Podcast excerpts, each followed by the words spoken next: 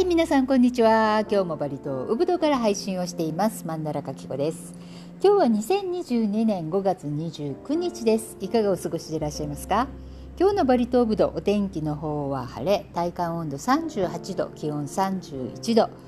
朝はねもう本当にものすごく寒くなってきました。まだここ45日ぐらいかな。その前は普通だったんですけれども急にね冷たいえー、風がね朝、襲ってくるっていう感じで、まあ、ここやっぱり45日ぐらいは夜寝る時もねちょっと毛布を毛布というか掛け布団を足の辺とかね、えー、かけて寝ているっていう感じですね。もちろんエアコンとかはうちはないですから普通の、えー、常温 常温というのかな、まあ、何も、えー、扇風機もね何も使わないんですけれどもねだいぶねこう体感してのこう気候がね変わってきたなっていう感じしますね、まあ、6月に入るといつも言ってますけれどもプールに入れないぐらい昼もね、えー、寒い日が続くんで、まあ、大体8月の終わりぐらいまで大体2ヶ月ぐらいはね、えー、寒い時が続くバリ島です。バリ島っていうのかなウブドだけなのかな？ね南の方の海岸の方々方方々は皆さんサーフィンやったりねダイビングやったりとか、まあ、普通に生活してるわけですからやっぱり普段からまあ涼しい、まあ、日本で言ったら軽井沢みたいなのがウブドですからまあここら辺だけなのかなという気もしますけれども、まあ、こういった雨季から寒気寒い時期にね入るこの季節っていうのはねものすごく毎年やっぱりデング熱が流行るんですけれども今年ももちろんあのデング熱すごいようでえ今回はクルンクンというギャニャールえウブドというのはギャニャールの県に入るわけですけれどもこのギャニャールの隣にあるところがクルンクンなんですね、えクルンクンの、えエリアから、え大量のね、え蚊が発生しているということで、え消毒をスプレーしたりとかそういう防虫、えー、防虫っていうのかな、えー、妨害妨害スプレーみたいなそういった活動も、え盛んに行われているということでした、うん、この季節の変わり目って本当にデング熱毎年すごいんです。で私は1回ねなったことあるんですけれどもはっきり言って今までいろんな病気をして苦しい苦しい思いをねしてきたマンダラカキコですがこのデング熱の時は本当にもうこの気持ち悪さっていうのはやもう耐えられないっていう感じでした。ただデング熱はものすごく軽いものからものすごく重症化をして、えー、まあ、こじらせて、えー、死亡してしまう例も多々あるので侮れないんですよね。簡単にこう軽視してはいけないという病気なんです。なので今回コロナがねインドネシアでもものすごいあの蔓延しましたけれどもこの時結構、えー、言われていたのはうん、コロナよりもデングが怖いというような人たちもたくさんいたぐらいなんですね。まあ、コロナはねかかってないから皆さんまあそう言えるのかなっていう、えー、取り方もありますけれどもそのぐらいでもデング熱も辛いんですね。まあ、治療法というのが、えー、ないので薬がないわけですね。なので、えー、点滴をずっとしたまま、えー、とにかく水分補給して、えー、出ている症状に合わせて鎮痛剤で対処していくっていったそういった方法しかないわけです。まあ、私の、えー、コロナじゃなくて、えー、デング熱に、ね、かかった時は本当にねもう頭の痛さが半端ではないもうこんなに痛いのかっていうぐらいものすごいですね、えー、始まりは、ね、風邪の症状のようなものから来るんですね、まあ、ちょっと喉が痛い、えー、頭痛いかなみたいな感じで。ただはっきりしなくて風邪かな寒気がする、うん、なんか熱が出てきた。これ関節が痛いな。体なんか全体的に痛い。これは何だろう。なんかおかしいと思って病院に行ったらまあ大体は血液検査をするわけなんですけれども、まあ、血液検査の結果えー、1回ではねあんまり出ないんですよ。でまた数日経って、まあ、3日4日後もう1回来てあの熱が下がらないようであれば来てくださいっていうふうに大体の方言われると思うんですけれどもこの大体まあ数回で出てくるわけなんですね私も2回目で、えー、出たわけなんですがまあとにかくこの2回目に至るまで入院に至るまでもう長くて長くて苦しみがもう本当にね半端ではなかったですね症状の多くはだいたいまあ高熱そして関節痛、まあ、体が痛い関節が痛いっていうのが多いんですけれどもそこにもものすごく恐ろしいほどの頭痛が始まりそして人によっては、えー、吐き気がしたり、えー、嘔吐があったりとか、えー、そういった感じなんですね。で私の場合はねチフスと一緒になってしまったんですね。このチフスと一緒に起こるっていうのはまだあの免疫力が低下しているからデング熱にもかかるわけですからこのチフスも同じで、まあ、こういったね他の菌もね一緒に入ってきてしまう例がほとんどあほとんどというかかなり多いということでね。これね2つ一緒のはもう本当にもうダブルパンチでさらにひどかったですね。私は約10日間入院することになってしまったんですね、まあ、あの私の例はねあんまり参考にならないかもしれないんですけれどもととにかく薬のアレルギーがひどい。そしてもともと体が弱い。そしてこのデング熱になっていた時はものすごく細かったので、まあ、抵抗力もなし。もう免疫力ももう最悪という感じで、えー、まあ10日間入院をして苦しんでおりました。まあ、あの頭痛が取れるまでっていうのはとっても長くてずっと鎮痛剤をね飲み続けるわけなんですけれども取れないんですね。で吐き気がずっとしてるような感じなので、えー、全然食事もねちゃんと取れないだから良くならないわけなんですね。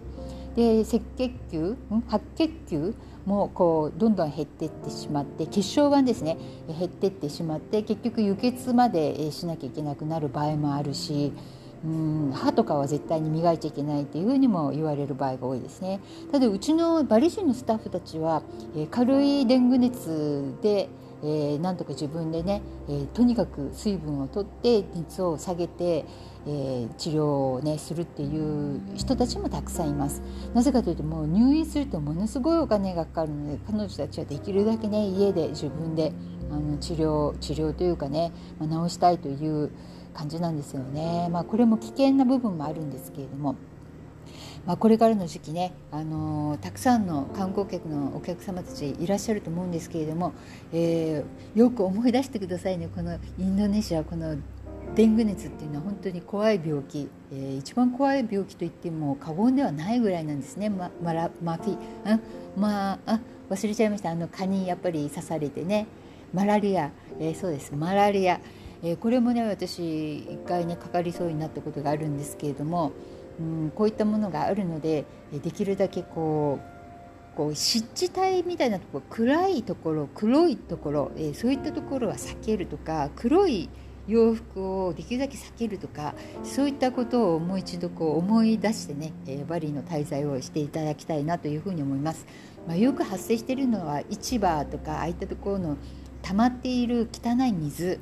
えー、こう雨がこう流れるこうパイプ半分ぐらいに切ったやつありますよね。水が落ちるところ。ああいうところに溜まった水のところからその、えー、蚊がねどんどんどんどん繁殖していくっていうこともあってよく市場とかはこの妨害スプレー、えー、防虫スプレーっていうんですかあれを、えー、かけたりとかすることもあるぐらいなんですね、まあ、そういった、えー、溝とかのところの停滞した水とかそういったところは本当に、えー、気をつけてねできるだけあのスプレーをしたりとかクリームを塗ったりとか、まあ、お部屋にいる時だったらあのシトロネラの香り、えー、10分バリでもねたくさんもう作ってますけれどもやっぱりシトロネラの香り大嫌いなんですね。なのでこういったものスプレーとかアロマオイルとか、えー、お香とかをね常に炊いたりしてえー、行くのもいいかと思います、えー、キャンドルもねシトロネラのやつは出てると思いますのでこういったものを活用されるのがいいんではないかなと思いますね。本当に辛いですから、えー、気をつけてください。はい。というわけで、えー、いつもねお伝えしているあのジョコイ大統領がこの前5月の半ばぐらいにねアメリカに、まあ、ASEAN のこともあってですけれどもアメリカに行った際に、えー、テスラのね、えー、スペース X の CEO の、えー、誰でしたっけ？イーロン・マスクさんにあの面会に行ったっていう話なんですけれども結局これね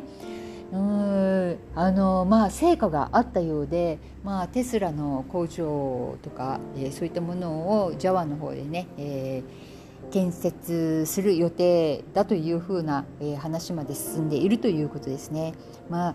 うん、コロナの前ぐらいかなコロナ始まってすぐぐらいにねものすごい大変な時になんかジョコイ大統領の方がうん、あのインドネシアはこれからやっぱり自分たち自国の中でね、えー、いろんな産業とかそういったものを作って繁栄していかなきゃいけないっていう話をされていてその時にやっぱり、え、資源が豊富なインドネシアの中でできることっていうのはやっぱバッテリーとかそういったものを使って作っていく。そしてそのシェアをねアジアでは一番と言われるぐらいまでの上らせていくっていう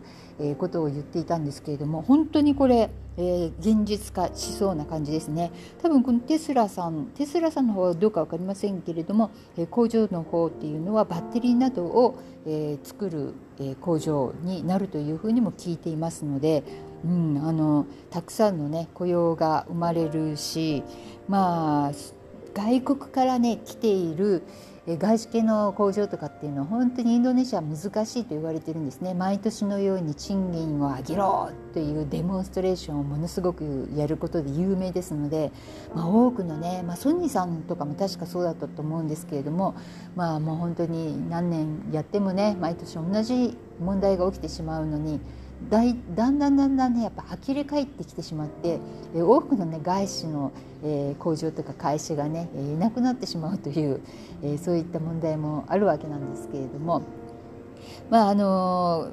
ー、でもね雇用がねたくさん生まれるっていうのは本当にインドネシアの中で大切なことであってやっぱこれだけ人口もいて若い人たちがたくさんいて出生率も高い、えー、とてもね本当に将来性がある国であることは間違いないのでね、まあ、この辺は、えー、本当にあの進,、ま、進めていっていただきたいなとは思うんですけれどもね。ただ イーロン・マスクさんとあとマイクロソフトのね社長様あのねビルさん。えー、ベルさんとね2人ともに11月のインドネシアの B B20 の方ですね G20 ではなくてこのビジネスの方ですねこちらの方の B あの B20 の方にのサミットにお二人ともなんかいらっしゃるというような予定があるということですね。今年は本当にあのジョコイさん頑張ってますよね。こういったいろんな、まあ、G20 もそうですし B20 もそうですしこういった大きなねえー、サミットの、まあ、主催国という、まあ、議長国ということをやっていますのでね、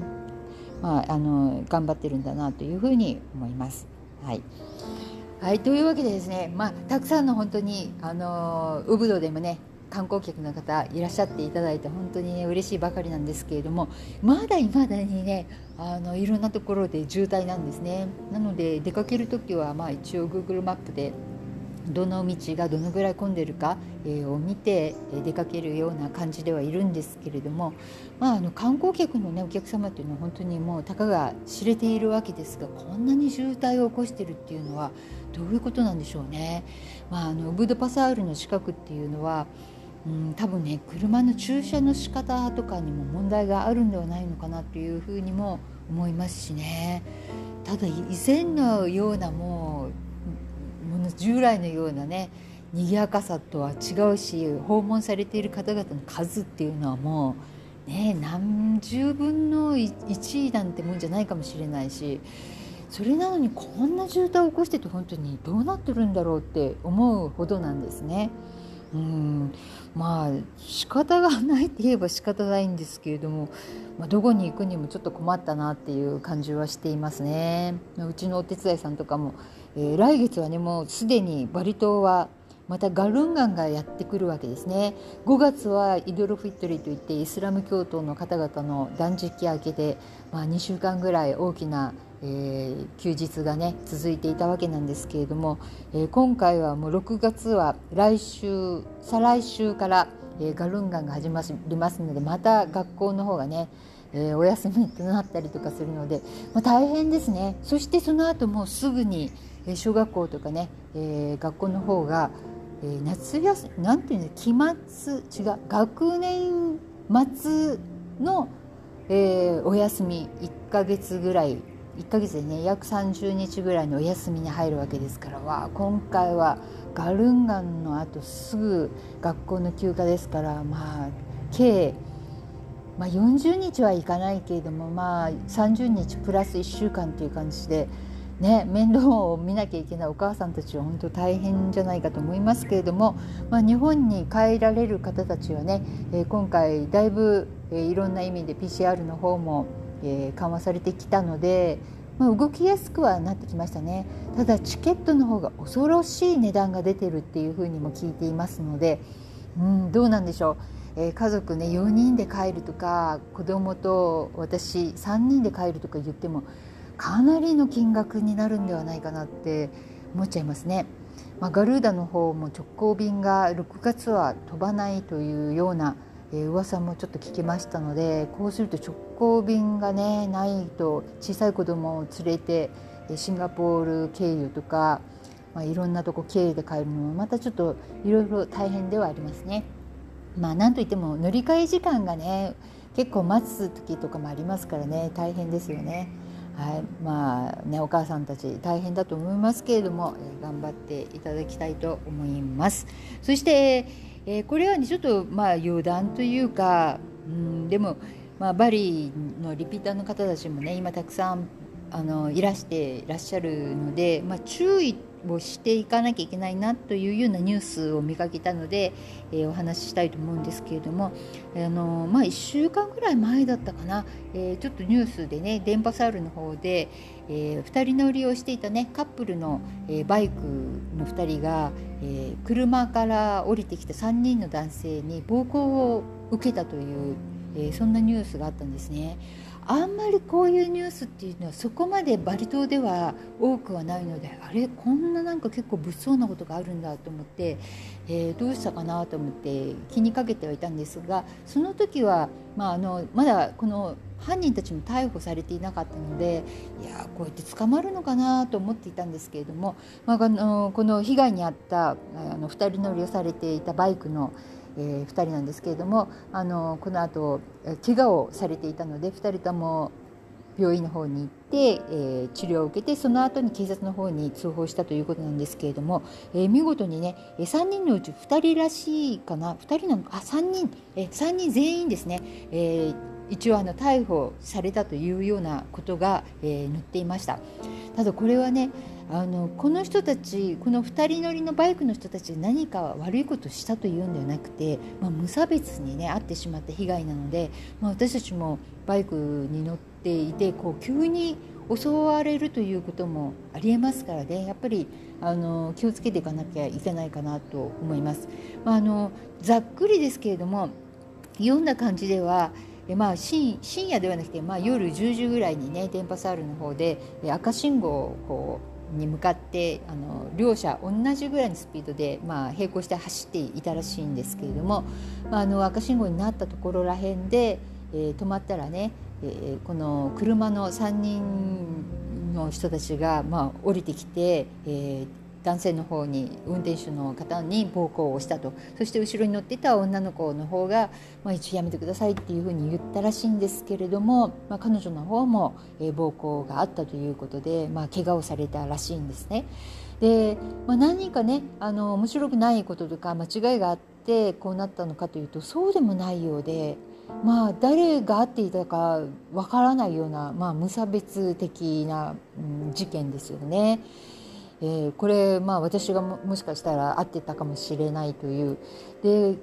この暴行に至った理由っていうのが、えー、書いてあったのは、え、飲酒からというふうにも書いてあったのでこういうのはちょっとね怖いですよね。お酒を飲んだ勢いでこういった暴行をしてしまうっていうのはねどういったことなんだろうっていう。ちょっと他のニュースのところで名前がねちらっと載っていたんですけれども、うん、あの加害者の方はバリの方ではないようですね。うん、外から来られている、えー、まあジャワ人っぽい感じがちょっとしましたね。まあ、どこから来られているのか分かりませんけれども一応クタのホテルの方で逮捕されたということで、まあ、インドネシアというのはこういった暴行事件に関しては結構、えー、厳しい刑罰を、えー、出す時が多いんですね。あとレイプ事件とかね、えー、なのでまあこういった暴行だと最大でも懲役5年になるというようなことも書いてありました、まあ、これに関してまだ飲酒に関してねどう起訴がされるのかされないのかっていうところもあるようなので、まあ、あのね、どういうふうなえ判決が出るのかっていうのはちょっと私は気になるかなっていう気はします。まあ、ウブドの方でもえー、ちょっとこう人気のないもうちょっとねこう北の方とかに行った時に前にね、えー、以前あった事件ではやっぱりあのこういった暴行事件そしてバッグを取られる事件、えー、一人で乗ってたね女性の方がバッグを取られた。そして取られるだけではなく、えー、取った後に彼女のバイクのキーをね川に投げて、え、そこからどうにもできないようにしてしまったという、まあ、その後ねあの暴行されたというような記事にはなっていなかったですけれどもそうするとこの場所からね彼女本当にね家に帰るだけでも大変なそんな人手がないところを走ってたわけですからね、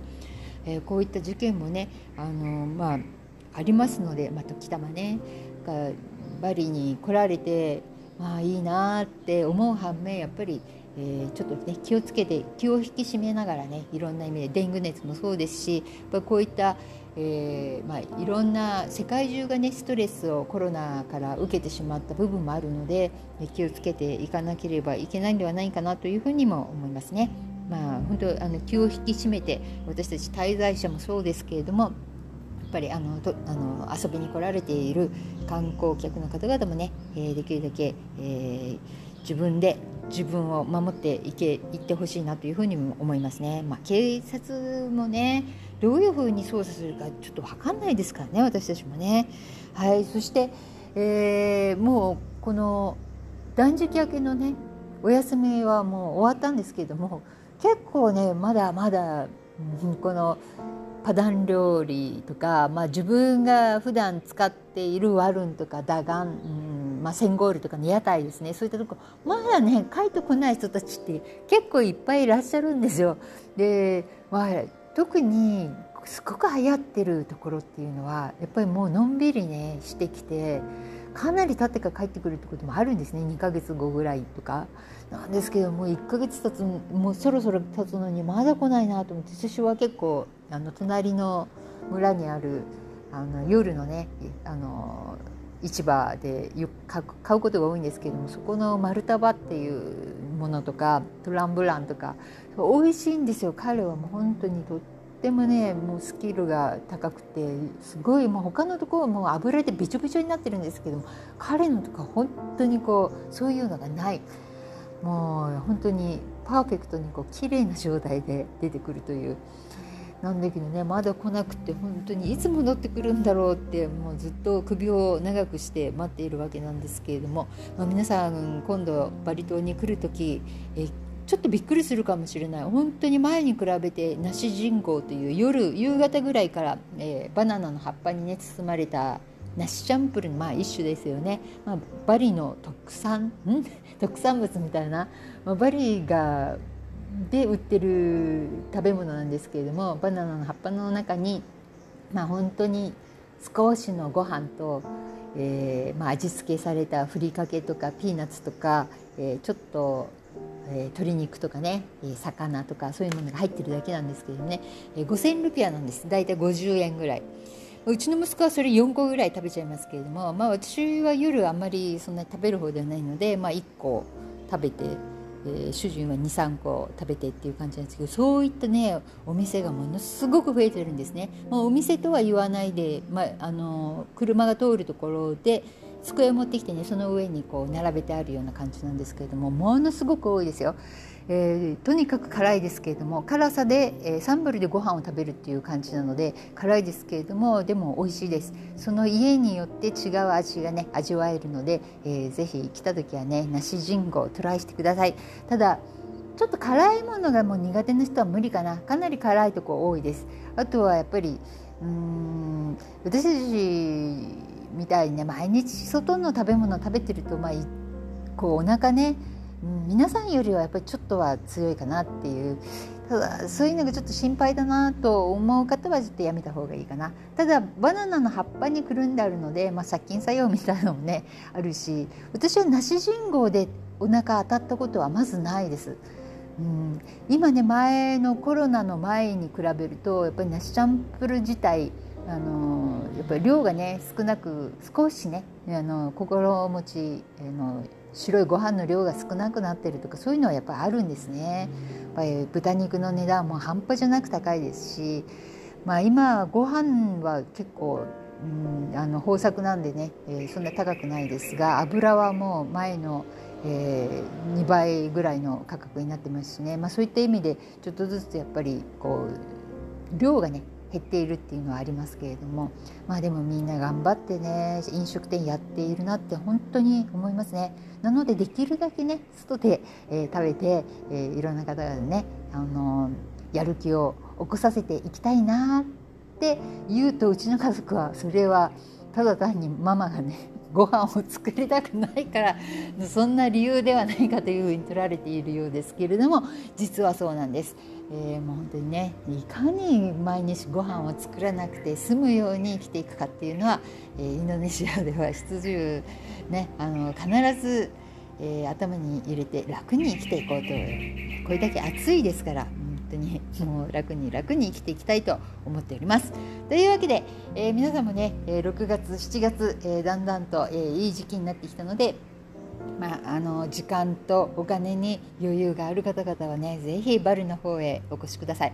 変わってないですよ本当に皆さんの笑顔はね変わらずに、えーもう本当に心からバリの人たちは観光客を待っておりますので、えー、来てくださいね。というわけで、えー、今日はこの辺で失礼いたします。またお会いしましょう。それではまたさようなら。じゃあね。参拝順番ラギー。